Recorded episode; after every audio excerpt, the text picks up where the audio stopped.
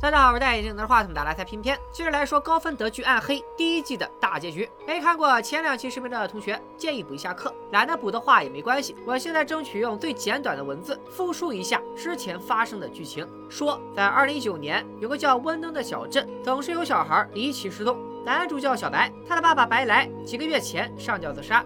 小白的妈妈叫娜娜，出轨了隔壁的老王，一个警察。而小白自己呢，则和老王的女儿王小花很暧昧。老王还有个小儿子叫王小米，也就是王小花的亲弟弟。这个孩子也失踪了，但王小米其实是穿越到了三十三年前的一九八六年，被小白的奶奶白大志收养了，并且改名叫白来，娶了娜娜，成为了小白的父亲。他为啥自杀？咱们先放在一边。如果王小米和白来是同一个人，那小白喜欢的女人王小花其实就是自己的亲姑姑，而老王偷情的女人娜娜其实就是自己的儿媳妇。而未来的小白呢，我们叫他大白。大白从未来穿越回了二零一九年，指引年轻的自己小白发现了这一狗血真相，但是又阻止小白去把爸爸带回来，因为一旦改变了过去，小白自己也就不存在了。在二零一九年，大家还发现了一具男孩的尸体。王小米的父亲老王发现这具尸体虽然不是自己儿子王小米，但竟然是自己三十三年前失踪的弟弟王老二。原来早在一九八六年就已经有儿童神秘失踪了。后来，老王还发现孩子们的失踪都和一个姓刘的疯癫老头刘一尔关系密切。事实上，绑架儿童的确实是刘一尔，他通过温登洞穴穿越，来到了2019年，把孩子们绑架到了1986年。但刘一尔也只是个工具人，幕后主使是一个叫诺亚的神父。他和大白一样，都是可以穿越的时间旅行者。他好像是在利用这些孩子做时空穿越的实验，而实验失败，孩子就会死亡。诺亚再让刘一尔把尸体送到不同的年份。刘一尔所在的刘家人以及三代家族最有钱的钱家人，还发生了很多故事，我就先不赘述了。大家接着这个视频往下看，出场的角色我会挨个介绍的。我们的故事继续。王娘的父亲老王为了寻找自己失踪的儿子，跟随养老院的疯老头刘一儿来到了温登洞穴。这个洞穴前面说过，具有让人穿越的功能。老王在洞穴里找到了那根红绳，和小白一样，他顺着红绳向前走。正走着，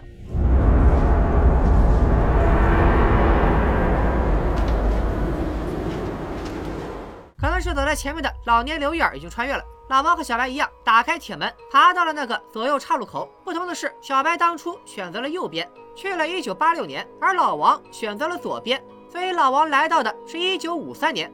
在一九五三年，刘一尔还是个孩子，耳朵也暂时健全。这天，他骑着自行车来到了核电站附近，目睹了一个意外事件。前面说过，刘一尔的父亲是核电站站长刘董。在一九五三年时，核电站还在初步建设阶段，但工人却在工地的沙土里发现了两具男孩的尸体。从服装上来看，我们知道这俩孩子就是红发和小新，两个人都是温登镇二零一九年的失踪人口。如今尸体却出现在了一九五三年的时空。这时的光野刚当上警察不久，还很年轻帅气，咱们可以叫他光叔。光野和光叔是谁呢？相信很多小伙伴已经忘了，他是钱家的老一辈。他的女儿叫克婶，克婶生了雷姐，雷姐和倒插门的老公亚历山大生下了钱钱，钱钱就是男主小白的死党。有人会说，你为啥不把钱家人的姓氏统一？钱钱的爸妈就叫钱爸钱妈，多好记。首先，我爸妈就不是一个姓，不开玩笑了啊！我之所以给四大家族的妈妈们单独起名，首先是因为他们每个人的戏份都很重，甚至比他们的老公还要重。其次，这几个女人都有很多童年的戏份，再叫他们某某妈不合适。再次，钱钱的妈妈叫钱妈，那钱妈的妈妈叫啥？叫钱奶妈？钱奶的爸爸叫啥？叫钱奶爸吗？总之，大家记住钱家这一家人。在一九五三年这个时间点，当家的正是还在中年的光叔。光叔的直属领导是警察局的局长白局，也就是护士大志的父亲小白名义上的曾祖父。在这里，我们也补全一下白家的人物关系图。光叔和白局勘察了现场，没有任何调查思路。工地旁的宣传板上用刘幼儿一家三口的形象制作了画像，这句话立在两具尸体面前，似乎有点讽刺。此时从工地上回家的小刘幼儿，因为弄脏了衣服，被母亲刘妈严厉训斥。刘家在当时比后来的钱家还有钱，但刘妈似乎并不喜欢刘院，对他充满厌恶。这时，刘家之主刘董赶回了家。一九五三年的刘董就已经拄着拐杖，腿脚不便。他和刘妈不同，对刘院言语里很是宠爱。在这里，我们也补全一下刘家的人物关系图。刘家的第一代是刘董，他的妻子是刘妈，他俩的儿子叫刘一儿，刘一儿又生了刘医生。刘医生的老婆夏姐是镇上的警察，老王的上司。他俩又有两个女儿，刘小跳和刘小雅。警察局里，光叔和白菊和法医检查着两个孩子的尸体，觉得处处充满诡异。尸体上不仅挂着1986年的硬币，红发身上还纹着一个从未见过的纹身。哎，我怎么看着有点眼熟？这不就是大老师的？更关键的是两个孩子穿的衣服。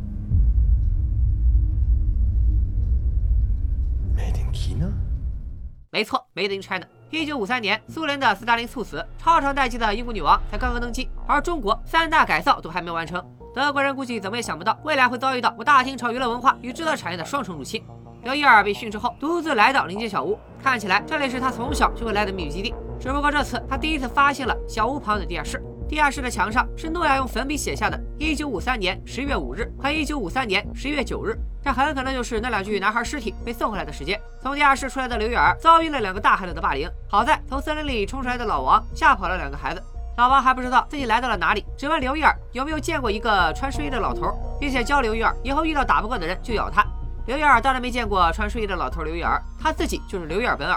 离开了刘玉儿，老王从森林里冲上公路，遇到了一辆正要开进城的汽车。而车上下来的人彻底让老王的世界观崩塌。车上的女人举止优雅，穿着一身红裙，正是老王的亲奶奶王红，我们就叫她红婶吧。王家的人物关系图又添一位，目前最早的一代是王小花的祖奶奶红婶。红婶问了老王一个地址，正是老王现在的家。但显然现在的王家还没有搬进那里，住在那儿的是钱家的光叔一家三口。红婶这次来也是准备和光叔家谈租房子的事。一起来的还有红婶的儿子老王的爸爸，也就是童年时的王老爹。再叫他王老爹就不太合适了，咱们就直呼他的全名王建国。老王看到亲奶奶跟自己问路，自己亲爹还是个孩子，心里别提有多斯巴达了。另外插一句，王家的基因是真的好，从红婶开始就一路颜值爆表，怪不得小镇里祖祖辈辈都找他家的人出轨。至于是谁找了红婶出轨，咱们先卖个关子。被老王救下的小刘玉儿来到了警察光叔家，来找光叔的女儿童年的克婶，咱们也称呼她的全名克罗迪亚。刘玉儿这个学渣是来找克罗迪亚补课的，刘家一直付钱请学霸克罗迪亚给刘玉儿开小灶，估计就是从那时起，刘玉儿就对克罗迪亚暗生情愫。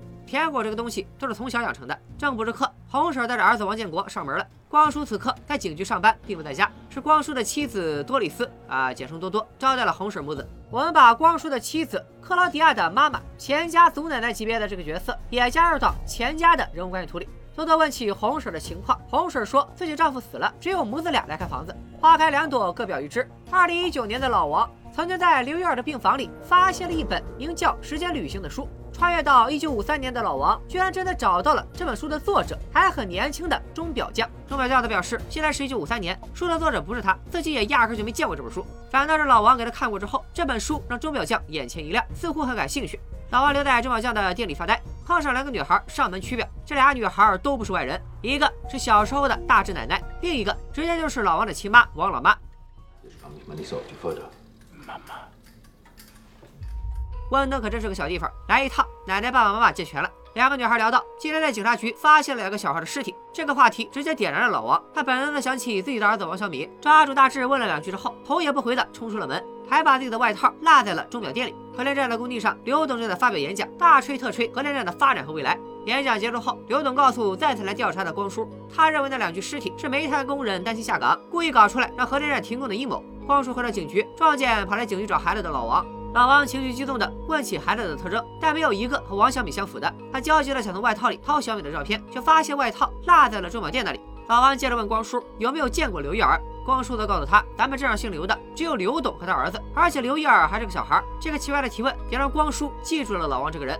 光叔下班回家，看到了妻子多多和红婶在家。多多告诉光叔，红婶可能会租下家里的空房间。光叔则出于职业习惯，对红婶盘问起来。同时因为祖母曾经生活在文登镇，所以这次才回来。光叔还没来得及问他祖母叫什么，就被孩子们冲进门的大叫声打断了。克劳迪亚说自己的狗不见了。原来刚刚为了方便大人们聊天，多多让克劳迪亚带着王建国和刘远出去玩，一起带着的还有克劳迪亚养的宠物狗酱酱。几个孩子一起往洞穴走，在路上，克劳迪亚一眼就喜欢上了长相帅气的王建国，一路上一直跟王建国聊天。难怪俩人会在一九八六年的那个时空里出轨偷情。走到洞穴时，克劳迪亚干脆彻底甩下了刘月儿，和王建国单独约会。刘月儿气不过，只能拿狗撒气。看着狡辩的酱酱，他拿起一根木棍丢进了洞穴。酱酱本能的追了进去。洞穴有什么功能，你们也都知道。酱酱就酱没了。光叔听克劳迪亚说，酱酱曾经跟刘远在一起，就暂时放下了客人，去刘家找狗。刘妈对光叔的到来不是很欢迎，说他既没看见孩子，也没看见狗，把光叔打发走了。刘一儿确实没回家，而是躲在刘家后院，一个人抱着装满死鸟的盒子发呆。来刘家的也不止光叔，老王也来了。老王找到后院，掏出老年刘院在医院留的硬币，问小刘院是否认识。小刘玉儿自然摇头否认。老王看着刘玉儿刚捡的一盒死鸟，误以为鸟是刘玉儿杀的。老王顿时觉得刘玉儿肯定从小就变态，小时候杀鸟，长大就杀人。既然这样，趁他还没长大，弄死他不就完了？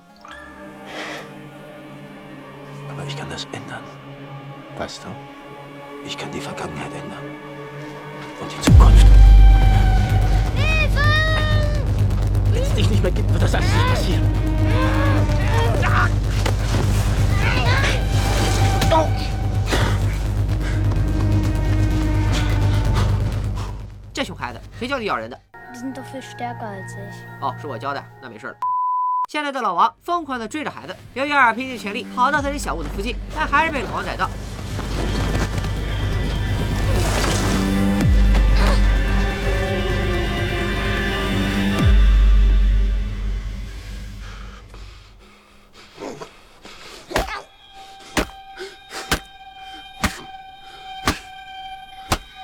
好家伙，这回知道耳朵是咋没的了。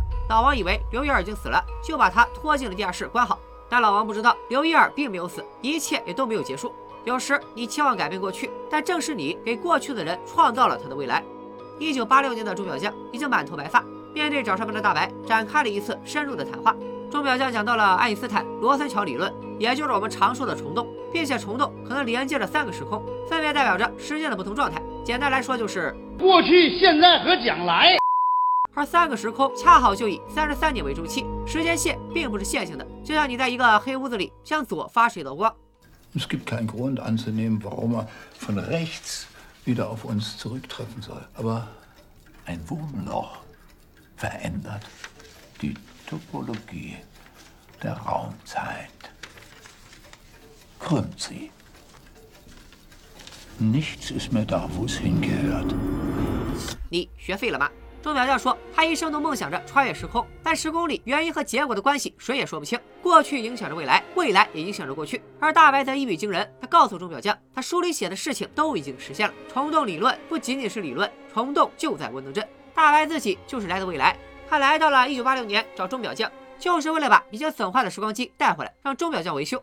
时光机器能够打开一个入口，使人们以三十三年为单位穿越到过去或未来。而在大白所在的那个未来，几个月前刚刚发生了一起重大核事故，几乎造成了世界毁灭。这台机器能够重复同样的过程。大白不想创造虫洞，而是想毁掉虫洞，让灾难不会发生。钟表匠严厉地拒绝了大白，表示他根本不会修这个机器，并且他觉得大白的想法太过疯狂。然而钟表匠嘴上说不会修，转眼大白走了，他就掏出了一台除了新旧程度有区别，其他地方几乎一模一样的实验机器。他这台看着很新的实验机器又是怎么来的呢？时间再次回到一九五三年。年轻的钟表匠发现了老王落在这里的外套，顺手往兜里一摸，发现了一个他从未见过的东西——一部现代智能手机。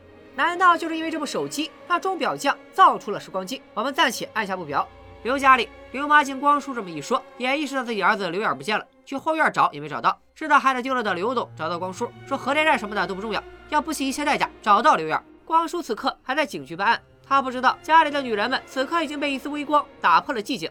红婶和多多一起整理房间，并且邀请多多一起喝下午茶，还送给了多多一套好看的裙子。多多问起了红婶的丈夫，红婶说她丈夫是个牧师，但没有任何信仰，而且不是好人。他死了反倒是好事。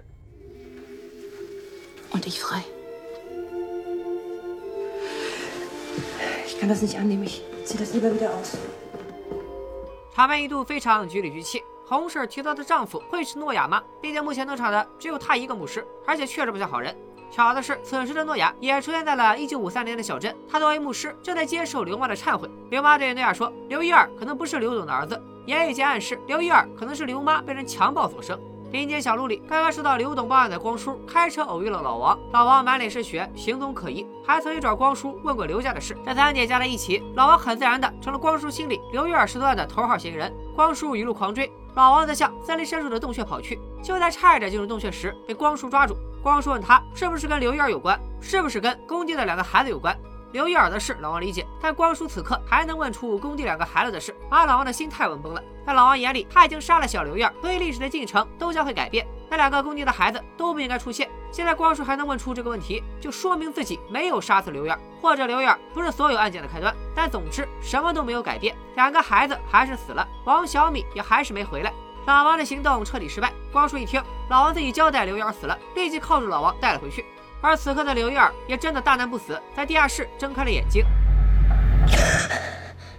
时间拉回到一九八六年，学校里，卡姐正郁闷的抽着烟，想着是谁诬陷老王强奸她。娜娜靠近过来，旁敲侧击的暗示可能是雷姐干的。在警察局，老王的强奸罪名不成立，光夜只能将他释放。但放他出来的时候，光夜盯着他说：“见过他的眼神，他这个人一定藏着东西。”废话，你当然见过，你三十三年前刚抓完人家。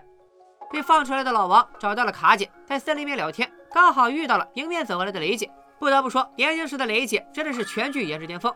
卡姐信了刚刚娜娜的话，上去就开始暴打雷姐。森林里有一个戴着头套的男孩，现在在被人追赶，手里拿着把枪，身上受了伤，在流血。他从森林里冲出来，刚好目睹了雷姐被霸凌的一幕，拿着枪逼退了卡姐和老王，救下了雷姐。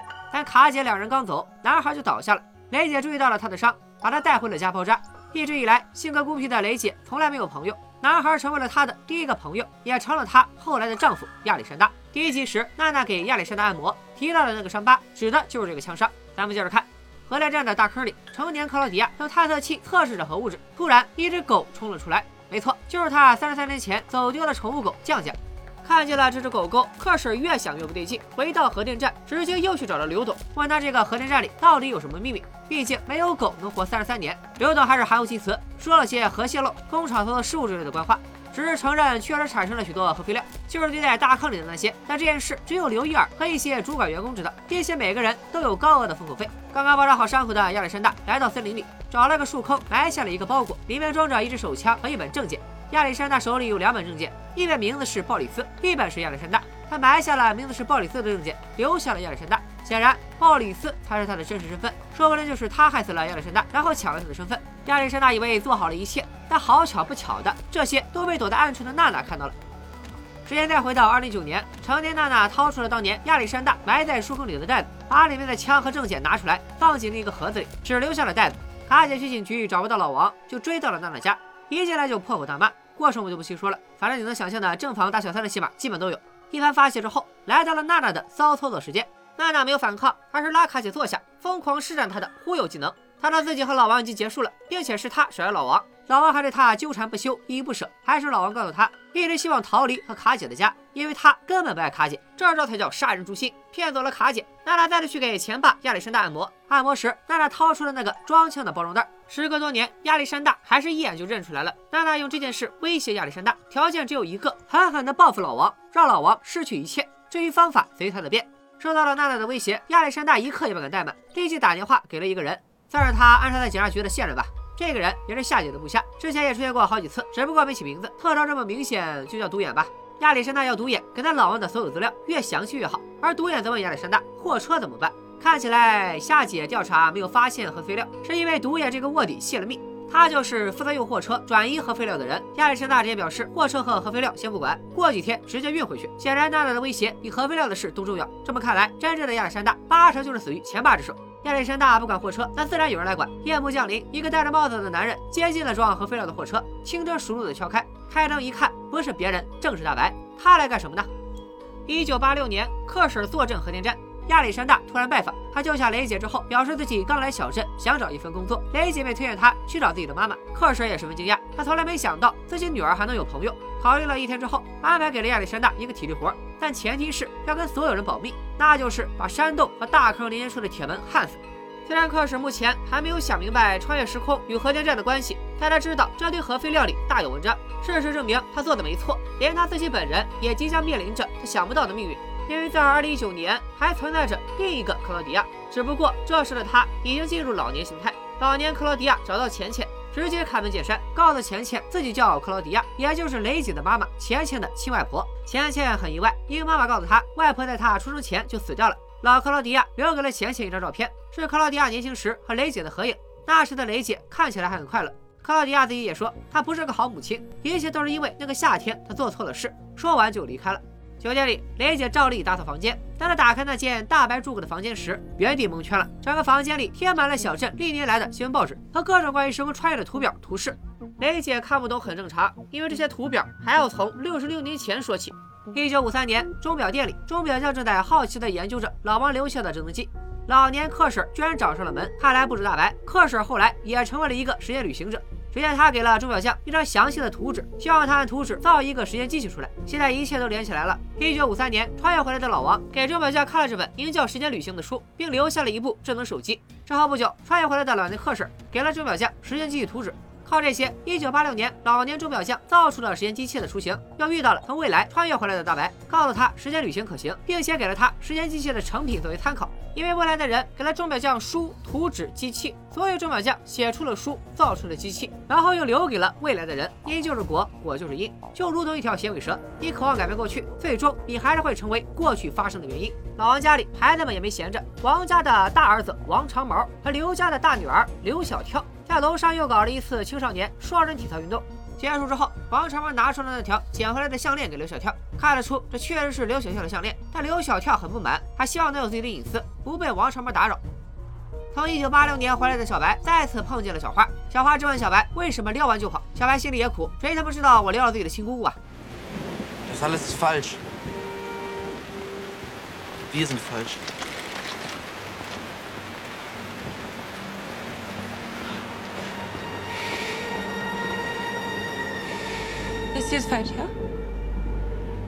孩子们还在纠结情情爱爱，大人们早已深陷生死轮回。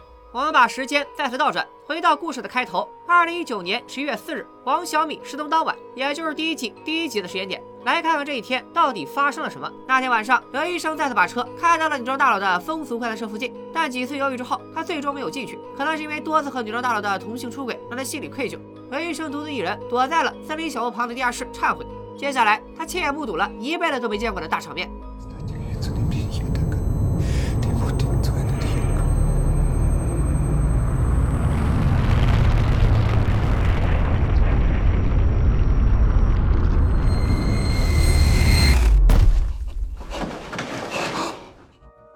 掉下来的人，前面说过是三十三年前失踪的孩子王老二。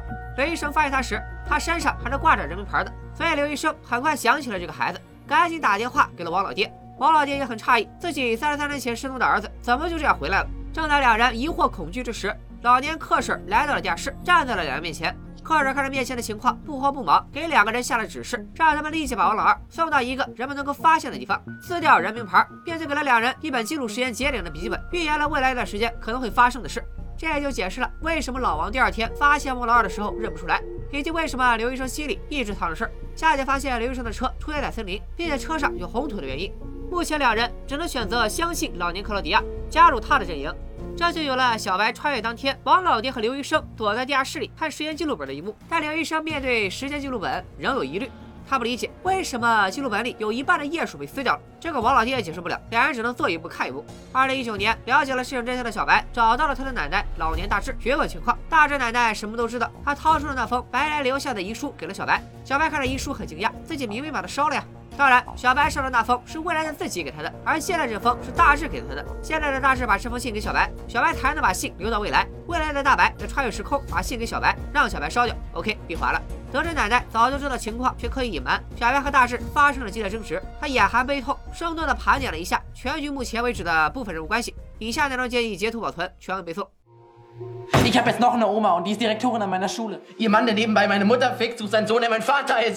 行，谈的挺清楚，白哥辛苦了。Vor ein paar Tagen habe ich meine Tante geküsst. Und das Krasse ist, was da schief läuft, das sind nicht die. Die, was da schief läuft, bin ich. 也不一定全是你，也可能是他、他、他、他、他、他们。和奶奶聊完的小白顶着雨来到了学校，浅浅正在等着他。小花之前已经和浅浅摊牌了他和小白的事，浅浅温柔的拥抱了小花，似乎是原谅了他。But 浅浅好像并不打算原谅小白。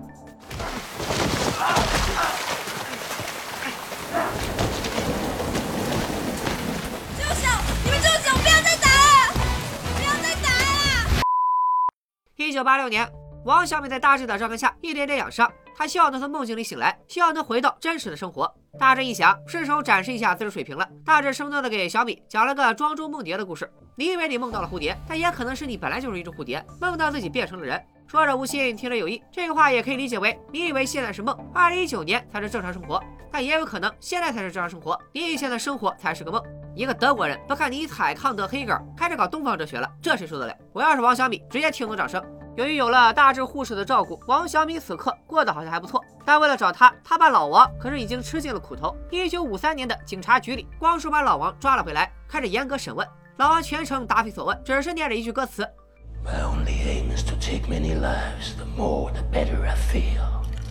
这句歌词出自德国八十年代的重金属乐队，在剧里之前也曾出现过一次。在一九八六年，光爷当初为了给穿越回来的王小米出头，来找老王算账，背景里老王听的就是这首歌。如今两人在不同时空相遇，老王再次念出这句歌词来挑衅面前年轻的光叔。光叔当然不管老王念什么歌词，在他眼里，老王现在就是谋杀儿童的嫌疑犯，拍照、审讯、关押。让你也享受一下被一条龙服务是什么感觉。老王被带走之前，冲着光叔预言了他老婆将会离开，他会酗酒。光叔眼前一愣，我们夫妻俩家里的事，这货怎么会知道？答案还是要从实验机器里找。八六年的钟表匠再次迎来了大白上门。上次大白留下的机器给了钟表匠思路，他虽然没有修好大白给他的那台，却按照大白的机器很好的完善了自己多年前制造的实验机器。而当年老王给他留下的手机释放的电子脉冲，也提供了神秘能量。也就是说，现在会影响未来，未来也会影响现在。大白不带来旧机器，新机器造不出来，新机器造不出来，大白也就不会带来旧机器。OK，又闭环了。如今时间机器只差最后一环，钟表匠想不明白，有一块弹起的区域需要填充什么。大白掏出了一块色幺三七，塞了进去，补齐了最后一块拼图。原来他曾经去二零一九年从亚历山大转移到货车里的核废料中偷出来一块色幺三七，这些核废料看来就是时间机器的燃料。一九八六年，中年的刘燕见到了穿越回来找他的老年刘燕。老刘痛苦地告诉小刘，一定要停下来。诺亚承诺的事都是在骗他，诺亚自己就是邪恶本身。但中年刘燕显然听不进去，挣脱了老年刘燕跑开了。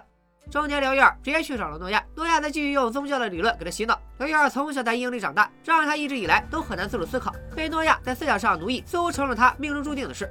值得一提的是，诺亚在对话中提到了他小时候见过一个人，那个人像是经历过战争，眼神里充满着悲伤。似乎想要去死，但生活却不允许他去死。说到这时，剧里给了小白一个镜头，是在暗示童年的诺亚见过成年的小白吗？战争又是指代哪场战争呢？这些问题可能要等到后面才会展开。目前更关键的一件事是，诺亚和刘眼儿下一个要下手的孩子就是小白。此时的小白再次穿越回一九八六年，小白也不客气，直接来到了王小米病房。他决定了，就算改变历史以后，他自己就不存在了。小白也要救下自己的父亲。可没想到，等着他的除了王小米，还有诺亚和刘燕。躲躲在暗处的刘燕一把捂住了小白的嘴，用迷药迷晕了小白，并把他带到了已经被装修成儿童房的地下室。小白醒过来，第一个见到的人不是诺亚，而是大白。大白隔着紧锁的铁门告诉小白，他面前的就是一个时光机的样机，而时光洞穴的通道就在这个屋子的正下方。当能量足够大时，通道就会打开，占据整个屋子。第一台时光机就是这个封闭的地下室。并且大白终于明确的告诉了小白，他就是未来的小白，但他不会打开门放了小白，因为只有这样，小白才能经历和自己一样的事情。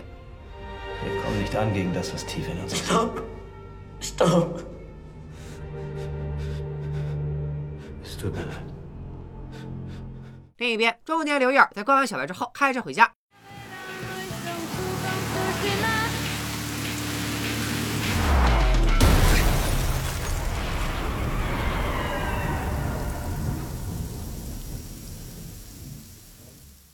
开车撞向刘远的正是老年刘远，他见中年时的自己不听劝阻，就希望直接了结他的生命。可没想到这一头撞过去，中年刘远没死，只是受了重伤，反倒是老年刘远直接原地去世，使自己死在了一九八六年。老年刘远试图阻止时间的洪流，但可惜一切都没有停止，他和老王一样都是白费功夫。而中年刘一尔则因为这次车祸，直接留下了身体和心灵的双重创伤，人住进了医院，脑子也开始变得疯疯癫癫，并在后来逐渐成为了2019年我们看到的老年刘一尔的样子。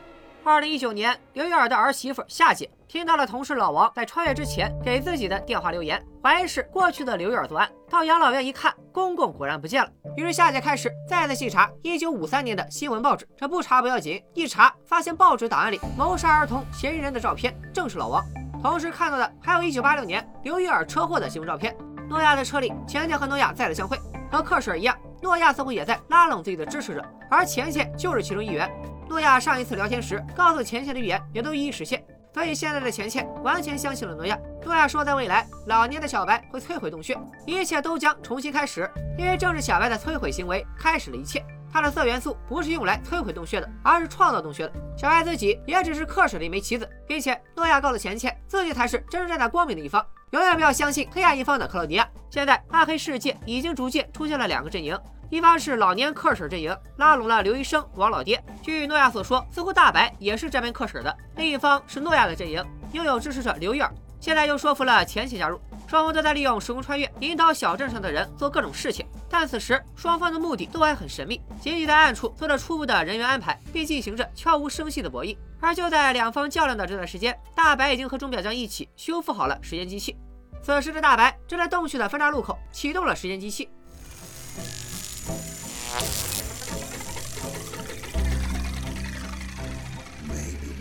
实验机器开始聚集能量，小镇上处处都开始电灯频闪，而核电站的顶空出现了一个令人恐惧的巨大黑球。在洞穴地道的正上方，就是关着两个孩子的刘家地下室。一九五三年的小刘玉儿和一九八六年的小白正被关在两个不同时空的同一个房间。突然，能量的聚集将墙面打开了一道时空裂缝。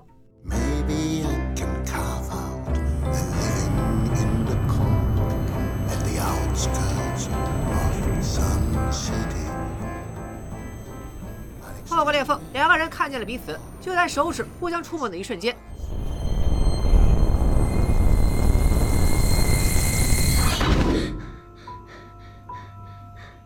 小刘玉儿来到了一九八六年。那小白是去了一九五三年吗？只见他推开地下室的门，外面的世界在飘着像雪花一样的白色碎屑，处处都是战争的残破痕迹。此时，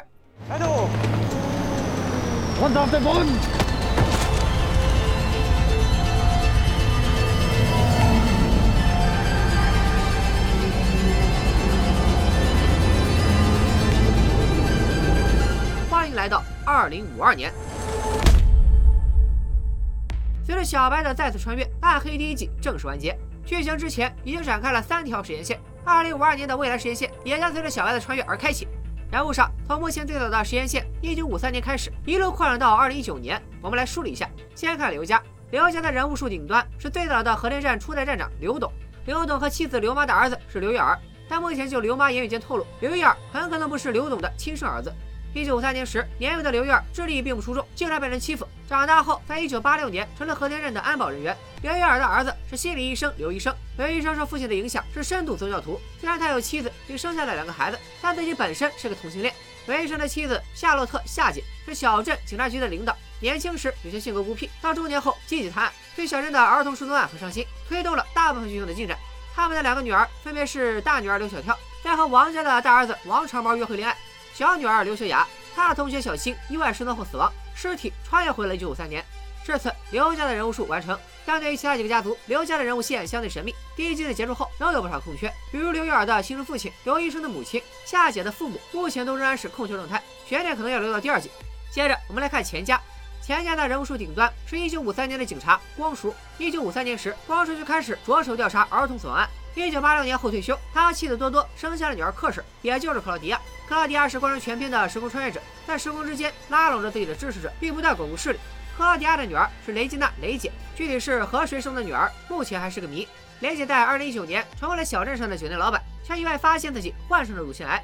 雷姐和入赘钱家的亚历山大结婚，并生下了孩子钱钱。而亚历山大其实真名并不叫亚历山大，貌似是一个杀死亚历山大、冒名顶替他的人。这个秘密被小白的妈妈娜娜发现了。接着是人物相对复杂的王家和白家。王家的开头是一九五三年的洪水。一九五三年，红婶刚刚来到文登镇，租住在光叔和多多家的空房间。入住之后，红婶和多多的同性关系越发暧昧，这可能就是老王后来说的光爷的妻子离开他的原因。红婶的儿子是老王他爹王建国，而红婶自己说她的丈夫已经死了，并且是个牧师，却是个坏人。她说的这个人会是诺亚吗？诺亚和克劳迪亚一样，也是全剧里可以随时出现在各个时空的超级穿越者。但与克婶观点不同，目前两人都在拉拢自己的阵营。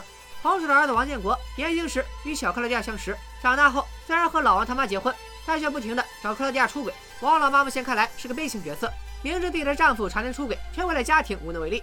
他们有两个儿子，小儿子王老二在一九八六年神秘失踪，却在二零一九年尸体被发现。大儿子老王是小镇的警察，和妻子卡特琳娜卡姐生下了王长毛、王小花、王小米三个孩子。王长毛在和刘家的刘小跳约会，前面说过了。王小花的比较狠，心里喜欢的是白家的小白，却又和钱家的钱钱谈恋爱。还有小儿子王小米在二零一九年失踪，穿越回了一九八六年。最后就是白家，一九五三年，白家的祖上白菊是小镇警局的局长，也是当年光叔的直属领导。白菊的女儿是护士白大志，在一九八六年收养了穿越而来的王小米，并把王小米养大。王小米改名白来。后来和娜娜结婚，生下了儿子小白，并在2019年上吊自杀。妻子娜娜和王家的老王出了轨。人物数差不多介绍到这里，接下来再补充几样剧情里涉及的关键道具。首先是最关键的时间机器。这个机器最开始由钟表匠发明，但随着剧情的推进，我们发现他的发明其实受到了很多来自未来的人给他的指引。还有纹在诺亚背后的碑文，对于时间旅行者似乎有着特殊的意义。这块碑文是古埃及退位石碑，碑文上记载着一些炼金术士的文献，其核心内容就是贯穿全剧的三位一体，起点即是终点。传说炼金术起源自埃及，在中世纪，炼金术士们的工作间都会挂着一份特意录的文字，这是他们所需的最终指导。简单点来说，它有点相当于《道德经》对于道家和炼丹的地位。恰巧大智和王小米也听到了道教的庄子，算是东西方哲学在这部剧里的一些小碰撞吧。除了在诺亚身上，他还曾出现在老王年轻时的房间里，桌上摆的金属乐队专辑上也是这张碑文的图片。最后是老王他爹王建国手里的时间笔记本，这本旧笔记封面是前面说过的三位一体节，里面内容则详细记载了时间条目和每一次穿越的具体时刻，可以说是整个温登多年以来的编年史。但笔记的最后几页被人撕掉，而这个笔记本在诺亚手中也一直有一个同款，同样指导着他在时空间穿梭。而这个笔记本是谁写的，又为什么少了最后几页？也都是目前第一季的重要伏笔，连接着下一季的故事。截至目前为止，各个时间穿越者都已经身在不同时空，有了不同命运。老年刘伊尔穿越回了1986年，希望阻止年轻时的自己，却在自己策划的车祸中丧命，死在了1986年。